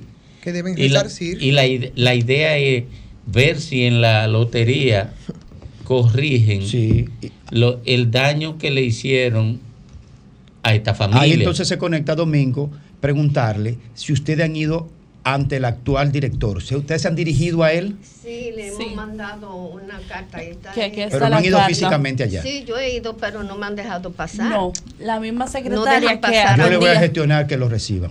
la misma secretaria que atendía a mami fue la que recibió la carta y ella llamó a mami y le dijo que a papi no le tocaba la pensión. Esta es una carta del 5 eh, de junio del 2022. En la Sí. gestión de Kiko Tabar. Exacto, Evidentemente de que se han acercado y lo hicieron a través Yo de le voy a, yo, mismo voy a gestionar que le abran ese despacho. Bueno, si, si Graimer, si Graimer está en condición de hacer el contacto, vamos a dejarla a usted en comunicación con Graimer para ver eh, cómo él puede ayudar, este, cómo puede ayudar a que la reciban y ver si Kiko Tabar, yo sé que si Kiko Tabar Me eh, lo dicho que él es reciba una buena persona, y la no- recibe no lo y, conozco, ni me lo y hay, ver. si hay alguna posibilidad de ley de corregir la injusticia, él lo va a hacer. Kiko Tabar es un hombre que no, no es abusador, es, es- es duro, es duro, es firme con Pero la ley, hecho. Pero es recto con la ley, pero es justo. De manera que vamos a dejar eso en manos de Graimer y nosotros nos vamos allá.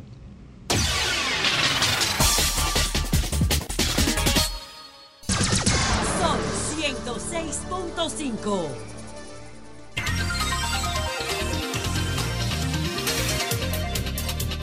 No, Bueno, retornamos, retornamos al sol de la tarde. Ah, nos vamos con la reina Ivonne Ferreras. Es que Fafa me estaba piropeando, dice que me queda muy bien el verde. Y yo le digo que eso no es por casualidad, que eso fue un experto que dijo para, para mi color. Eh, O sea, que eso no tiene nada que ver Bienvenida, con cosas. compañera. No, Adelante. absolutamente. Contigo sí. En, en su tiempo, ¿qué está hablando? Ay, señores, como si, de- como si, óigame, como si el problema y los cambios y las transformaciones que requieren algunos sectores estuvieran en las sábanas, estuvieran en las vestimentas, ¿no? Y no en el corazón mismo del enfermo. Ayer, antes de ayer, veíamos en la reunión que ya se ha hecho, eh, bueno, costumbre en el Palacio de la Policía que salió de que un cambio en el uniforme de los policías. ¿Sí? Y eso, por supuesto, me remonta y me recuerda, no sé si fue en el 2009 cuando Franklin Almeida era ministro de Interior y Policía, eh, que se había hablado de que se iba a hacer un cambio y que eh, se había pedido un préstamo, es lo primero, que se sometió al Congreso, que se aprobó un préstamo de 126, de 125 millones de dólares para equipar a esa institución. eh, y por supuesto, ese préstamo se iba a destinar una parte para la compra de vehículos, otra para las mm, tan famosas eh, motocicletas Harley Davidson, famosas porque nunca aparecieron, que también eran, eran mil, y por supuesto para el cambio de, del uniforme que iba a ser diseñado por nuestro ya ido Oscar de la Renta. Por tanto, ese cambio en el uniforme no es para nada, absolutamente para nada nuevo. Para una policía como la nuestra, en la que mantiene bastante atento a mucho de una transformación, no de reforma que fue pretendida desde hace mucho tiempo y que todos la han intentado, pero que las pretensiones eran de una policía que se reformase a sí misma y que nunca funcionó. O sea, esto no es nuevo. Ahora tuvo un detonante, un detonante bastante serio, pero bueno, la verdad que yo pienso que a tres años de tiempo no es verdad que con el cambio de uniforme, que deberían de, plan, de paso, digo yo, un poco, también incluirnos el logo si hay tanto apresuramiento por la parte cosmética, porque yo creo que hay pocas, pocos logos de, de policías del mundo que lo que tengan sean dos, dos revólveres, que no tiene nada que ver con el lema que también ahora se quiere se quiere poner eh, como parte de esos cambios, ¿no? es lo que quiero decir que hace mucho tiempo que aquí se está dando traspiés con el tema de la reforma de la reforma policial y nosotros vemos y seguimos viviendo lamentablemente aunque sabemos que es un proceso que debe ser más largo más profundo seguimos viendo las mismas falencias las mismas falencias. ¿Qué va a implicar en este caso el cambio de uniformes? ¿Qué implicaría para esa reforma que tanto necesitan? Yo recuerdo en tiempos, bueno, cuando el caso este de, de Franklin Almeida fue justamente en el intento de Leonel Fernández, pero ya lo había hecho eh, Hipólito Mejía. Es más, yo creo que Balaguer en 1966 intentaba también hacer transformaciones de la policía, de una policía que nosotros heredamos, eh, yo digo que es del trujillismo, ¿no? Y eh, nada se ha conseguido, absolutamente nada, absolutamente se ha logrado. O sea, es un hecho que le han precedido otros y otros. eh, y en este caso, ustedes recuerdan qué fue lo que detonó esa comisión que nombró el presidente Luis Abinader cuando, cuando se decidió entonces de que trabajar para esa transformación de- de la policía. De una policía que definitivamente es corrupta, es ineficiente, es arbitraria, es mal pagada, evidentemente, y con poca conciencia de cuál es el rol que debe desempeñar en una sociedad democrática. Pero bueno, yo recuerdo que el, con, con- con lo que se intenta ahora en la actualidad, por supuesto, para ver si nosotros tenemos esa misma policía, que yo creo que, que no merecemos definitivamente, fue cuando dos policías, cuando en medio de la misma violencia policial, eh, una pareja de esposos cristianos, aparentemente confundidas por agentes policiales, quienes le dispararon impiadosamente. Ustedes recuerdan el caso de Villa, de Villa Altagracia, a una pareja de pastor.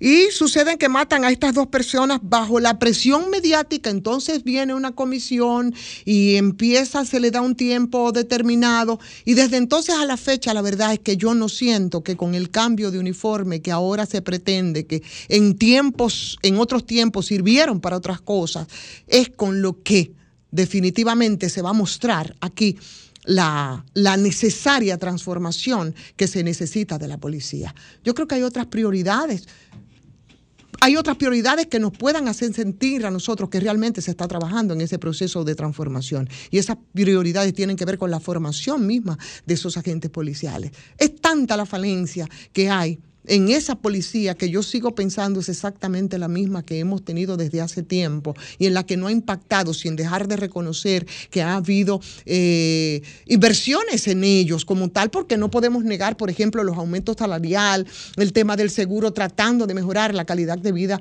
de, de- los, de nuestros policías. Pero la falencia es tal, señores, que tú te encuentras gente que yo pienso que en otras, en otros periodos fueron, estuvieron al frente de la policía ofreciendo eh, eh, recetas de cómo debería de funcionar esa policía. Gente que hoy día yo creo que deberían de estar más bien presas, pero están ofreciendo entonces eh, fórmulas, ¿no? Para resolverla. Lo que quiero finalmente decir, señores, que mucho más allá de un cambio cosmético que desde mi punto de vista es lo que implica el cambio de los uniformes de los policías. Yo creo que debemos empezar a ver esa, ese proceso de transformación que si bien sabemos no se va a producir de, de manera tan rápida, por lo menos en la capacitación y en la relación de los policías con los ciudadanos. Todavía uno siente que cuando un policía te te tiene en un lugar eh, que no es adecuado, todavía te genera muchas confusiones porque no sabes si se trata de un policía delincuente o un delincuente vestido de policía. Yo creo que por ahí es por donde debemos empezar.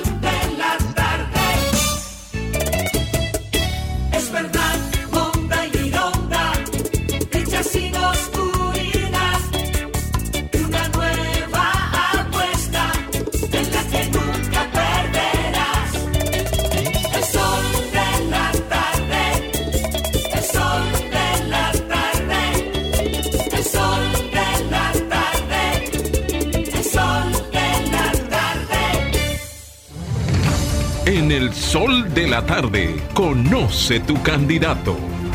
Conoce tu candidato en el sol de la tarde. Vamos al sol de la tarde, esta vez, esta vez con el aspirante a la candidatura alcalde de Santiago de los Caballeros por el Partido Revolucionario Moderno, que lo es el empresario Rubén Polanco. Él está con nosotros y nosotros quisiéramos conocer, al igual que ustedes, por qué Rubén Polanco, síndico de Santiago. Por muchas razones. Porque acuño el proyecto de la alcaldía más noble que cualquier candidato pudiera acuñar. Con más de 50 propuestas, Domingo, eh, en el ámbito municipal, que tú sabes que es muy amplio.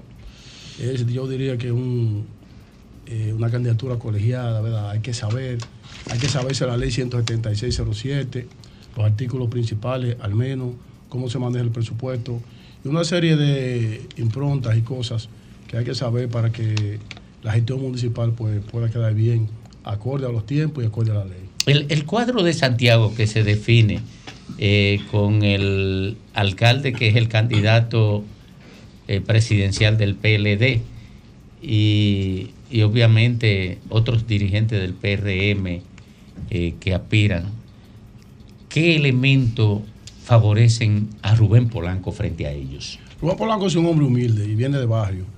Rubén Polanco ha logrado ascender y conseguir movilidad social en la República Dominicana y básicamente en Santiago, eh, porque ha contribuido a resolver muchos problemas sociales, eh, ha contribuido a la solidaridad que necesitan muchos municipios de Santiago.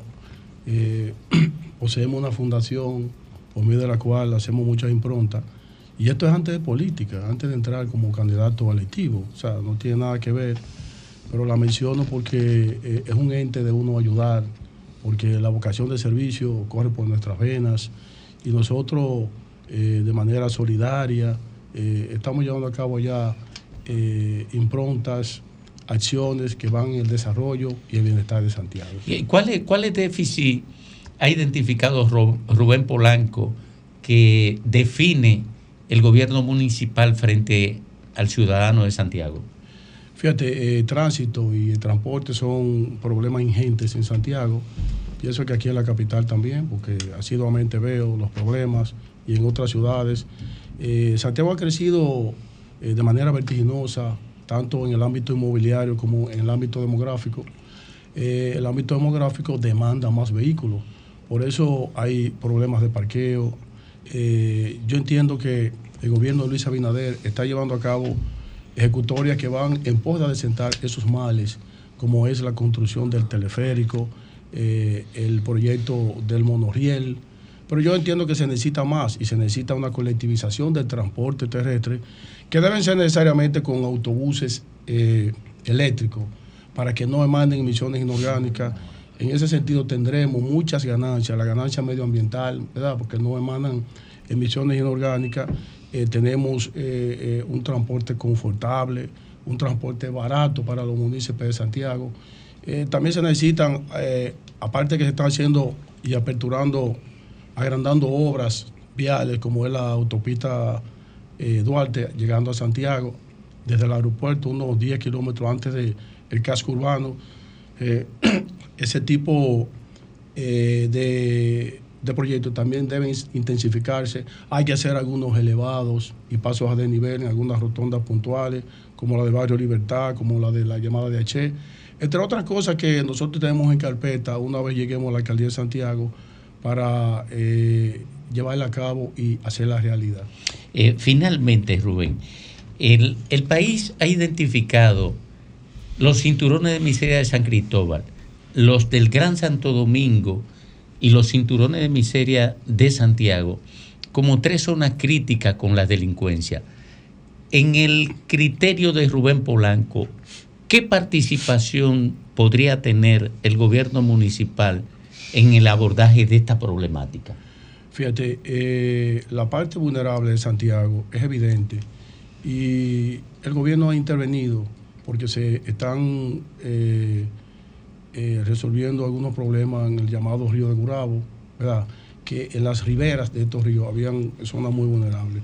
Pero eh, esa vulnerabilidad va a contribuir, el, el adesentamiento de esa vulnerabilidad va a contribuir eh, a desentar parte de la delincuencia, ¿verdad? porque los cinturones de miseria y la juventud son, cuando tú chequeas los índices, son los que más delinquen. Entonces hay que trabajar esa parte. En la parte de la, de la juventud, Rubén está trabajando mucho. Rubén allá le dicen ya el mote de el papá de los deportes, porque yo en dos años que estoy eh, en asunto de campaña para la alcaldía de Santiago, prácticamente he transitado por todos los recintos eh, deportivos, tanto cancha de, de, de, de, baloncesto como play de béisbol, de softball, de, fútbol, de voleibol y otros tantos. Allá en Santiago hay alrededor de unas 300 instalaciones deportivas que no necesitan mucho remozamiento, pero entonces eh, el trabajo de Rubén la juventud es eh, poner a los muchachos a practicar deporte para que estén distraídos de los ilícitos. Eso le da salud mental y física. Y en fin, tendremos jóvenes que van a aportar grandemente a lo que es la sociedad eh, de Santiago y por ende del país. Gracias, muchísimas gracias Rubén. Suerte en el proyecto y la verdad ha sido un placer conversar contigo sobre tu propuesta y sobre tu proyecto hacia la alcaldía de Santiago. Espero, espero volver por aquí porque Correcto, sí. eh, eh, tengo muchas propuestas más y cosas más que ofrecer y, Muy que dar a conocer de nuestro proyecto. a Antes de febrero te tenemos. ¿Qué febrero? Yo puedo venir aquí eh, dentro de 15 o 20 días. otra Está vez. bien. Me está gustó el bien. ambiente aquí. Lo, co- lo ¿Verdad que coordinamos sí? con Leo, con Lea. Hoy estuvimos un poco cargados, estamos un poco cargados y por eso fue picadito. Pero lo coordinamos con Lea en otra oportunidad. Sí, sí, sí, así lo haremos. Entonces, para mí es un honor estar aquí y compartir con todos ustedes. Gracias, Rubén. Gracias, suerte y un gran abrazo a ti y a tu Santiago. El sol de la tarde. El sol de la tarde. Sol 106.5, la más interactiva. Una emisora RCC Miria. Sol 106.5.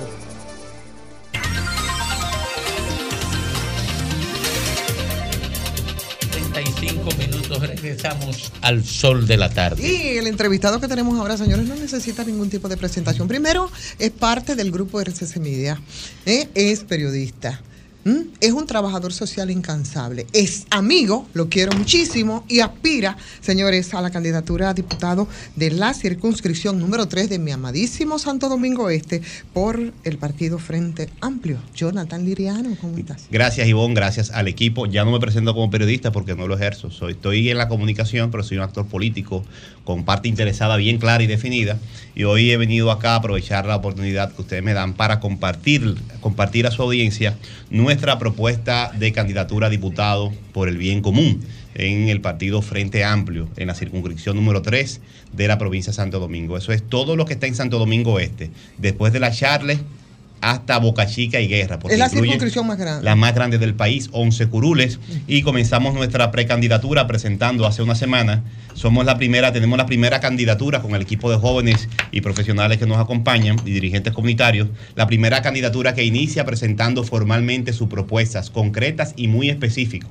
Es una de, la denominamos la agenda legislativa por el bien común y tiene tres puntos muy específicos. Queremos estar en la Cámara de Diputados para defender el progreso para todos, ser una voz en el Congreso que promueva que si a la economía le va bien, a la gente que trabaja también le vaya bien.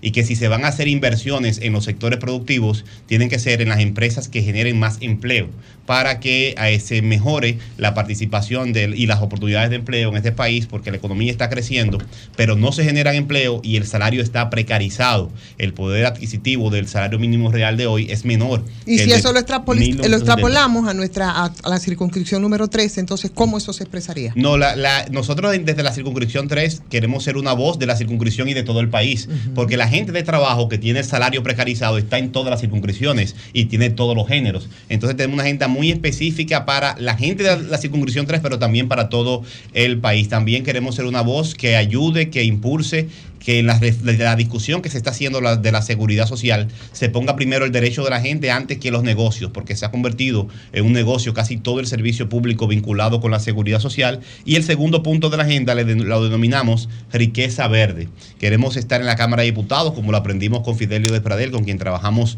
en su equipo de comunicación cuando era diputado, para defender los bienes naturales del pueblo dominicano y también para promover que en el presupuesto nacional, mediante un proyecto de ley, cada año se incluya una partida para que se siembre un poco de verde en una zona urbana que ha crecido sin planificación, para que los sectores populares de Santo Domingo Este, Boca Chica, Guerra y todo el país también tengan un área verde recreativa, como lo tienen las clases medias y las clases altas que tienen el Mirador Sur.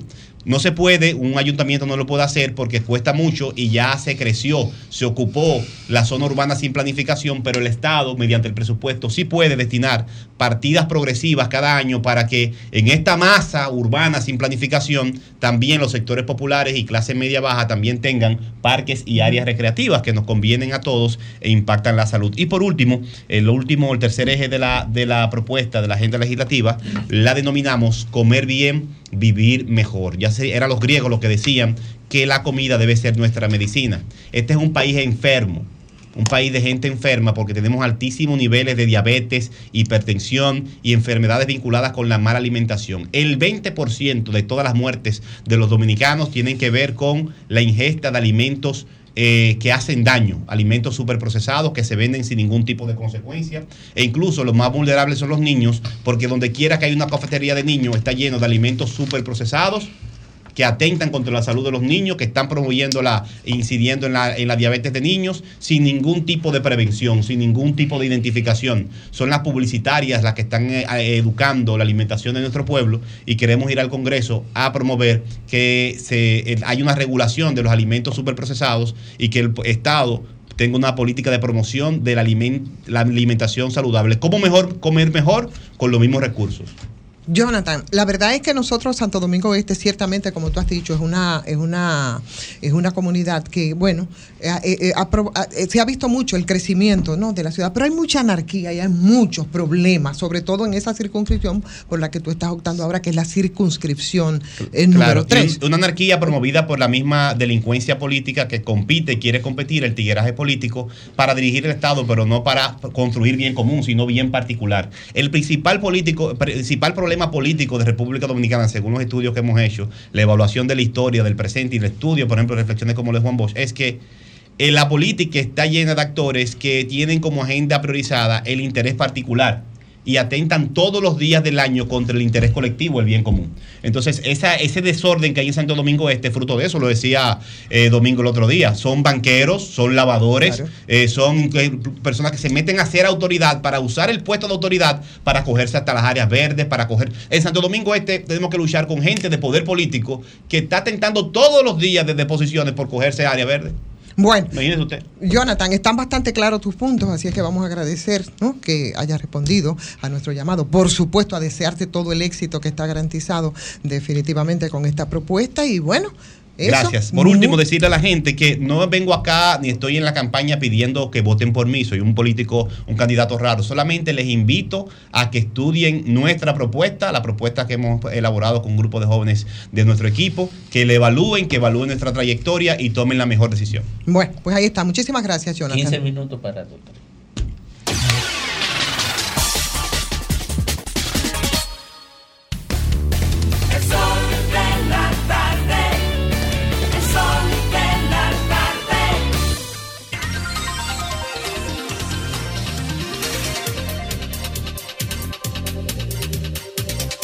Retornamos, retornamos al sol de la tarde, al las 4.42 minutos cuando entra don Graimer Méndez. Gracias Domingo y gracias a toda la audiencia. Este es Sol de la Tarde, Sol del País. Domingo, decirle a, a- a la- a nuestra audiencia el poder de este espacio a disposición de la sociedad dominicana y de todo el que tenga una demanda justa. Ya nos escribieron y nos llamaron de la lotería Domingo. Las va a recibir a la, señora y a la, a la hija.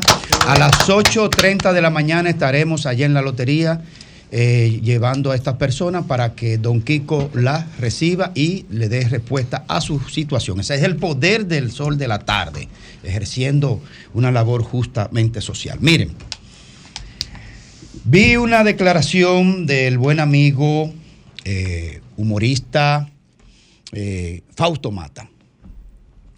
Fausto Mata ha dicho públicamente que, está, que ha atravesado de hace un tiempo una situación de salud mental que le ha hecho cometer errores personales, que le ha afectado en su vida familiar, profesional, relacional, eh, de pareja y todo esto.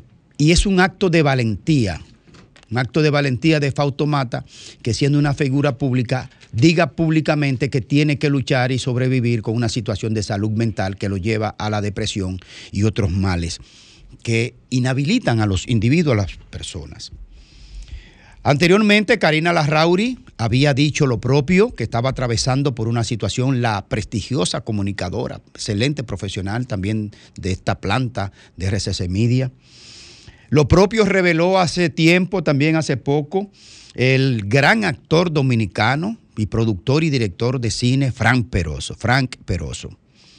Este, y revela una situación que nosotros hemos venido diciendo. Primero, reconocerle la valentía a cualquier figura pública que haga público esta situación, porque esta es una situación que vive solapada por el estigma social que tiene consultarse con un psicólogo, con un psiquiatra. Y esto hace posible que la sociedad dominicana enfrente esta situación donde la media mundial es un 10% de la población. Si en la República Dominicana tenemos un 10%, como dice, dijo el doctor, el experto César Mella hace un tiempo, de que hay un 10% de gente con situaciones de salud mental, por ejemplo, depresión, ansiedad, psicosis, uso de drogas, eh, que generan problemas familiares, escolares, laborales, el tema de la epilepsia y la demencia eh, que genera toda esta situación. ¿Dónde yo quiero poner el punto sobre la I? A las autoridades de salud pública, al Estado dominicano, a la ley eh, 8701, que amerita una modificación en muchas áreas, pero la quiero eh, en- encajonar en esta particularidad. Yo sigo sin entender por qué razón un Estado de Derecho no lleva al derecho a las ARS ni a los seguros médicos de que no cubren la salud mental. ¿Por qué carajo la salud mental no la cubren los seguros ni la ARS? ¿Por qué? ¿Por qué? ¿Por qué? No se entiende. No se entiende por qué no. ¿Cuál es la razón? Que alguien le explique. Porque Fausto Mata dice que se trata, por supuesto, con Guerrero Heredia, uno de los más prestigiosos psiquiatras. Pero Fausto Mata puede costear lo que significa el más prestigioso psiquiatra de estos tiempos, Guerrero Heredia. Y los demás que se han venido tratando, que yo he mencionado aquí. Pero un clase media para abajo, un pobre, ¿Cuál es, la- cuál es- cómo se, cuál es el porcentaje poblacional, compañeros, de, de- de la población de que más tiene en este país y la que menos tiene? ¿Cuánto es la población que más tiene? Un, 10 un 5%, un 10%. ¿Mm? Ve- Entonces, quiere decir que aquí hay alrededor de un 95% que se le dificulta tratarse la salud mental de la población. ¿De cuánto es la población de salud mental aquí? Si es un 10%, de un millón eh, trescientos mil personas. Y, y el censo último, que no sabemos por cuándo andará, un millón quinientos mil quizás. Bueno, el tema es que las autoridades tenemos que afrontar esta situación. A las ARS, a los seguros médicos, tenemos que llevarlo a la legalidad. No es posible que esto se siga sosteniendo. Por supuesto, Yo saludo y felicito la valentía de Fausto Mata, que diga públicamente que atraviesa por una situación que se le está tratando y que Fran Peroso diga que hay que convertir esto en un acto de comunicación social para que tengamos respuesta de parte de las autoridades.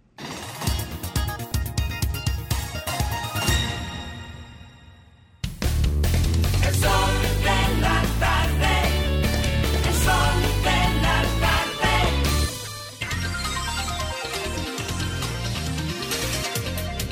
De regreso en el sol de la tarde, Federico Jovine. Buenas tardes, Domingo. Gracias. Y buenas tardes, amigos que nos ven y que nos escuchan. Mira, entre el año 2000 y 2002, la República Dominicana fue objeto de una serie de reformas del orden jurídico que impactaron toda la estructura del Estado en términos institucionales y que al día de hoy lo siguen haciendo.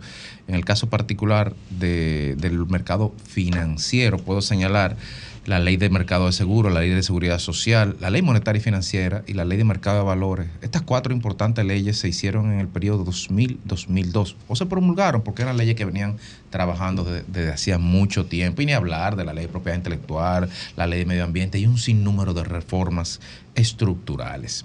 En el caso particular, la Superintendencia de Valores puedo dar fe porque trabajé en su momento primario de constitución de todos los desafíos que se tuvieron que hacer ahí al momento de construir desde cero lo que es el mercado de valores en la República Dominicana. Ese proceso de construcción ha seguido de manera robusta y todas las administraciones de la Superintendencia de Valores que han seguido hasta la fecha han aportado su grano de arena en la construcción desde cero de un mercado de capital en la República Dominicana, de un mercado de capital que tiene mucha importancia, y estamos hablando de una sociedad capitalista sin entrar en consideraciones éticas, de un mercado que tiene mucha importancia porque permite a nosotros, a las personas, disponer de otros instrumentos de colocación de nuestros recursos más allá que la clásica libretica de ahorro. Usted puede invertir en otro instrumento de renta, de renta fija, como son bonos, de renta variable, como son acciones, en otros países hasta el día de hoy. Eso desde el punto de vista individual.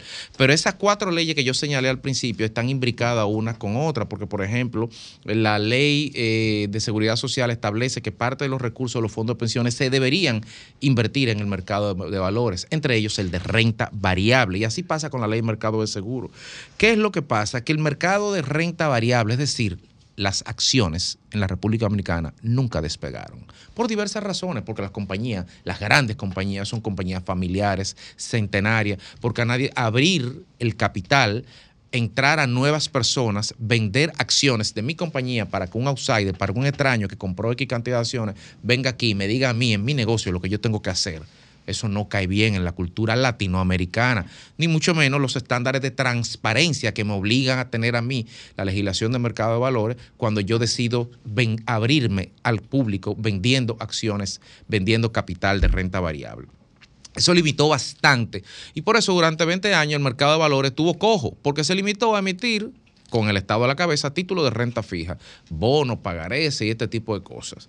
Sin embargo, en el día de hoy hay un hito importante, y lo digo en lo personal porque, porque bueno, eso fue lo que estudié y eso fue lo que hice hasta un tiempo, y durante mucho tiempo me he vinculado al mercado de valores, y para mí es un motivo de mucha satisfacción que 20 años después de la fundación de la Superintendencia de Valores podamos ser testigos del lanzamiento, aunque haya habido un apagón en el Palacio Nacional, de la primera emisión de acciones por parte de la empresa César Iglesias. Estamos hablando de más de 5 millones de acciones que totalizan una cartera de 650 millones de pesos, que usted que me escucha, o que yo, o que cualquiera, podemos ser accionistas de una empresa. Una, cada acción va a costar 127 millones de pesos.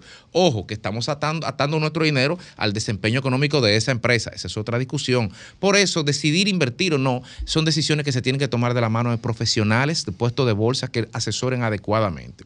Esto es importante porque va a marcar una tendencia. Porque las otras empresas de capital norte- dominicano no pueden quedarse al margen y no pueden decir, no, yo no voy a, abrir mi capital. Van a tener que correr ese riesgo. ¿Y qué va a pasar con eso? Que definitivamente va a impactar en una cultura de mucho mayor transparencia. Porque cuando uno hace una oferta pública de valores, como son las acciones de renta variable, tiene que abrir, tiene que ser transparente 100%. Nosotros felicitamos desde el punto de vista personal a la empresa César Iglesias por el enorme coraje y la valentía que tuvo de poder emitir, eh, de transitar ese desierto legislativo y poder llegar exitosamente al día de hoy a ser la primera empresa que emite acciones en la República Dominicana. Ojalá le sigan otras y ojalá sea pronto.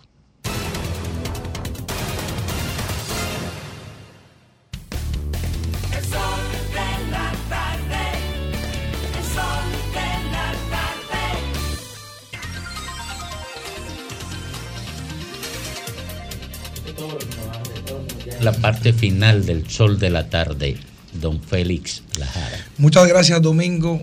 En el día de ayer yo hice mi comentario refiriéndome al tema de la alianza política del PLD, Fuerza del Pueblo y el PRD. Pero yo creo que se me, quedaron, se me quedaron por un tema de tiempo algunas aristas y me gustaría tocarlo en el día de hoy. Y es la jugada maestra de Leonel Fernández en esta alianza PLD, Fuerza del Pueblo. Miren, ambas organizaciones, tanto el PLD como la Fuerza del Pueblo, tienen sus antialianzas, es decir, personas que participan pero que no están a favor de la alianza. Y dentro de ello se, se puede señalar a la misma cúpula del PLD y la misma cúpula de la Fuerza del Pueblo que no querían que se realizara una alianza, pero las estructuras políticas que son las que tienen fuerza en el territorio, llámese candidatos a alcaldes, diputados, senadores y otros actores que son dueños de provincia, que tienen propiedad política, pues forzaron a que se pudiera realizar una alianza. Y esta alianza, en la jugada maestra de Leonel Fernández, fue una alianza parcial principalmente en los pueblos pequeños, dejando fuera de esta alianza a los cascos urbanos de la provincia. Esa jugada podría parecer maestra en principio, pero tiene un resultado que tal vez no sea el que la fuerza del pueblo esperara. Porque para nadie es un secreto que el PLD tiene una buena estructura en todas partes del país y donde hay alianza en los lugares pequeños es donde el PLD tiene mayor fortaleza. Donde no hay alianza, que son los cascos urbanos, es donde la fuerza del pueblo tiene mayor fortaleza. O sea que fue una jugada maestra de Leonel Fernández. Ahora, ¿cuál sería el dilema de, de, de, de la coyuntura con lo que se presenta en estos momentos?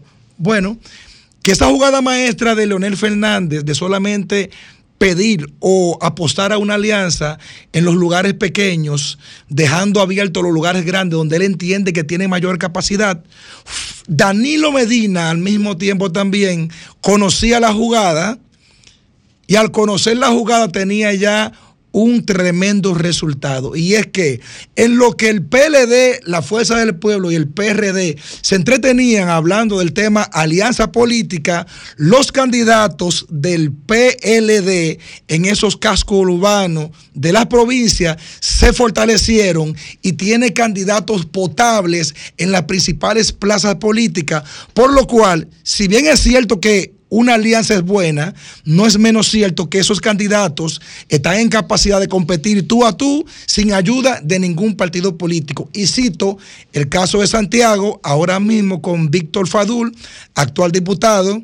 Cito el caso de Nelson Guillén en San Cristóbal, exalcalde, eh, que también ahora repite para la misma posición el mismo caso de Santo Domingo Este con Luis Alberto, Luis Alberto, perdón, que es el que más marca, y en el caso de la capital con Domingo Contreras, que es un candidato sólido, inclusive compitiendo caco acá con Carolina, que sería la candidata. La jugada maestra de Leonel Fernández, Danilo Medina, le tenía una respuesta.